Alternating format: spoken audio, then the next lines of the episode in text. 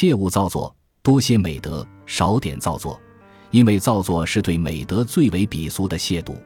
造作观之者讨厌，谓之者也因为不胜其烦和，刻意求似而苦不堪言。原本就有的长处会由于造作而失去光彩，因为人们会觉得那长处是强装假造而非自然天成，而一切属于自然天成的东西都总是要比人造的更可人心。造作会被认为与其强装出来的样子无关。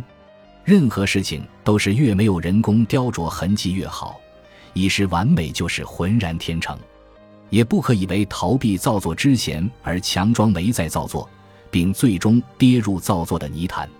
聪明人绝对不该让人看出自知己长，因为这一疏失本身就会引起别人的注意。能够藏得于心而不介意邀宠者，是为双倍的不凡。长此以往，必成众望所归。